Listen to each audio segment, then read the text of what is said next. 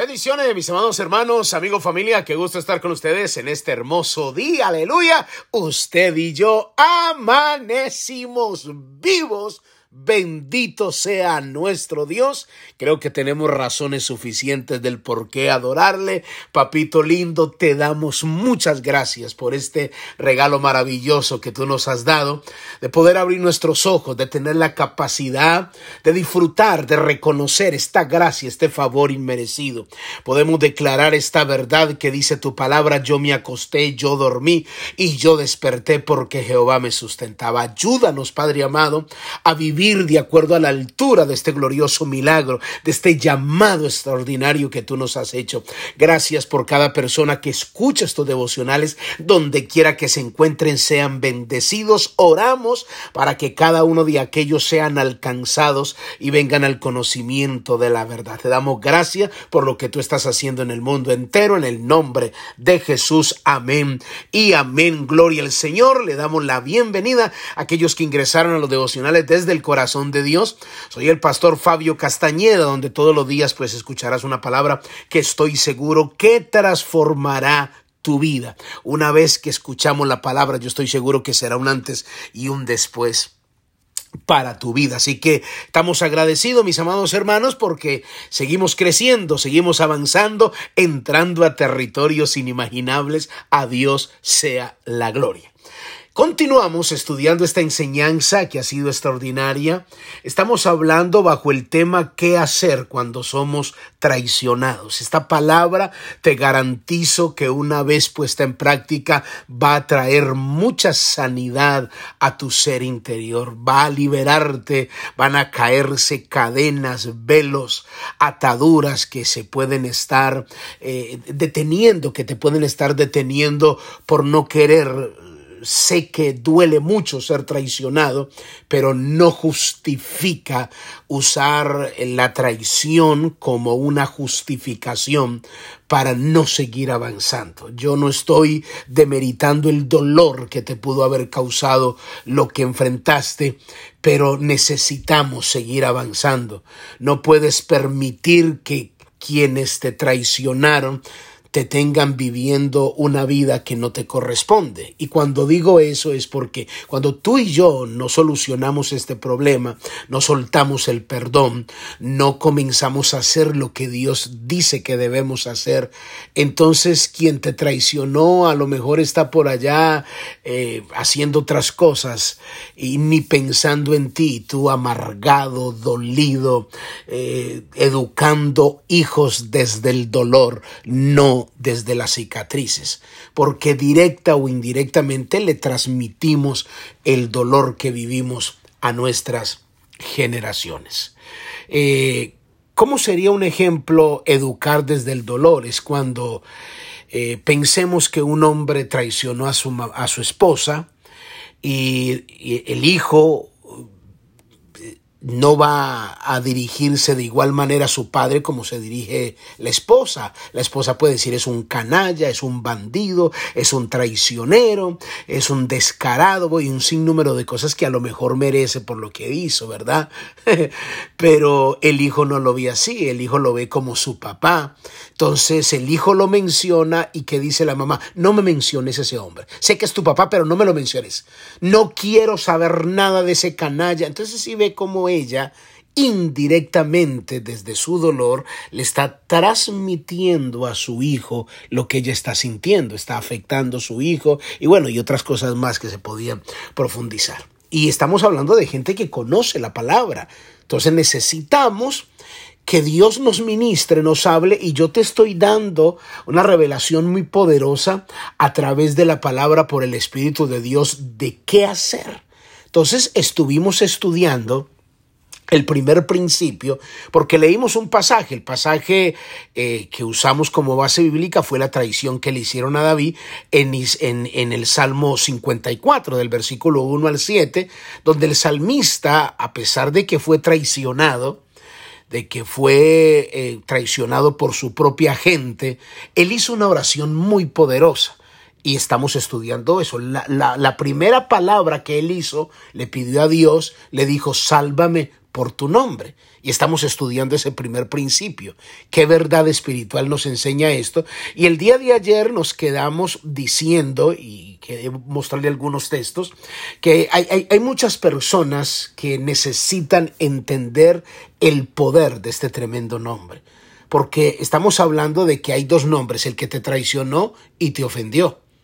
Y muchas veces le estamos dando mucho poder a ese nombre, pero hay un nombre por el cual el salmista está diciendo, sálvame por tu nombre, porque el mismo infierno conoce el poder de ese, de ese nombre que muchas veces nosotros no usamos que muchas veces nosotros mencionamos más el otro nombre y le damos más derecho a esa persona y al mismo infierno y al mismo enemigo, entonces Dios nos invita a usar el nombre que tiene tanto poder que nos libere. Y les mostré ejemplo bíblico cuando en Lucas 19 Jesús Jesús mandó a los 70 discípulos de dos en dos a que hicieran su trabajo evangelístico, de predicar el evangelio, de reprender eh, y de hacer todo lo que tenían que hacer. Cuando ellos regresaron a darle el informe a Jesús, los discípulos, dice la Biblia, que venían con gozo y dijeron, Señor, hasta los demonios se nos sujetan en tu nombre.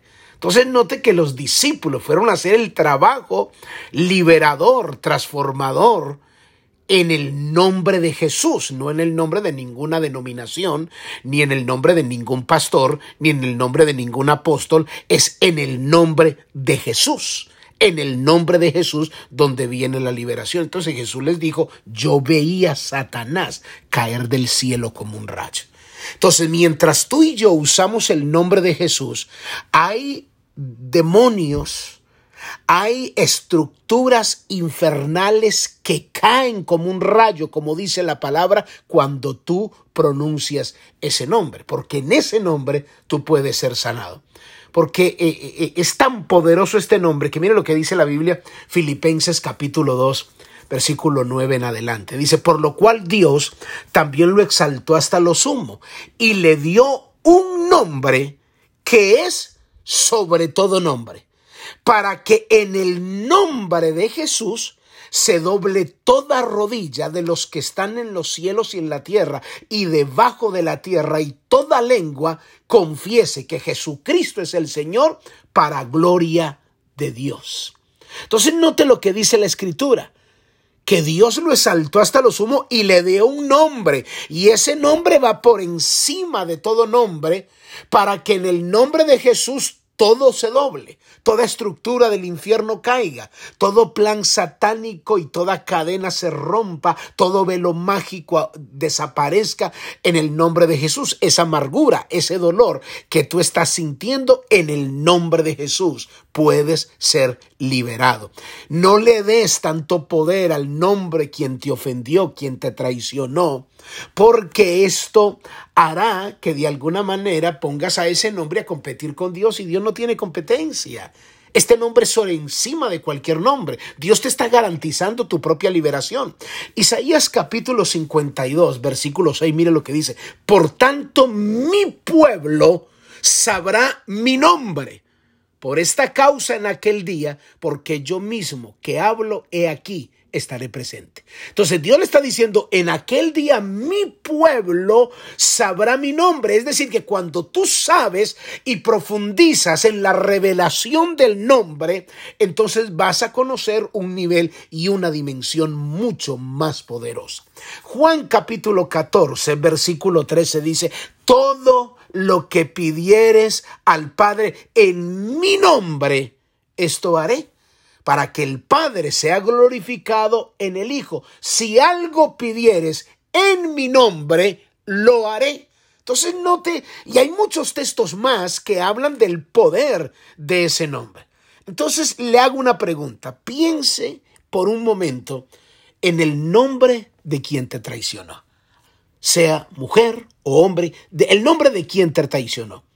¿Piensas tú que ese nombre es más poderoso, tiene más poder en tu vida que el nombre de aquel que te salvó, que el nombre de aquel que te puede liberar. Así que no le des tanto lugar en el corazón. No le des tanta importancia a ese nombre. Dile al Señor como dijo el salmista David. El salmista le dijo al Señor, sálvame por tu nombre. Sálvame por tu nombre. Y yo te garantizo que experimentas tu propia liberación. El segundo principio también está en el versículo 54, versículo, capítulo 54, versículo 1. Salmo 54, versículo 1, la parte B. ¿Qué otra cosa dijo el salmista en oración? Y dijo, sálvame por tu nombre y con tu poder, defiéndeme. El salmista hace otra declaración poderosa aquí y dice, y con tu poder, defiéndeme. ¿Qué nos revela esta palabra? El salmista entiende perfectamente que el nombre de Dios encarna poder. No un poder humano, sino todo el poder y toda la autoridad de Dios.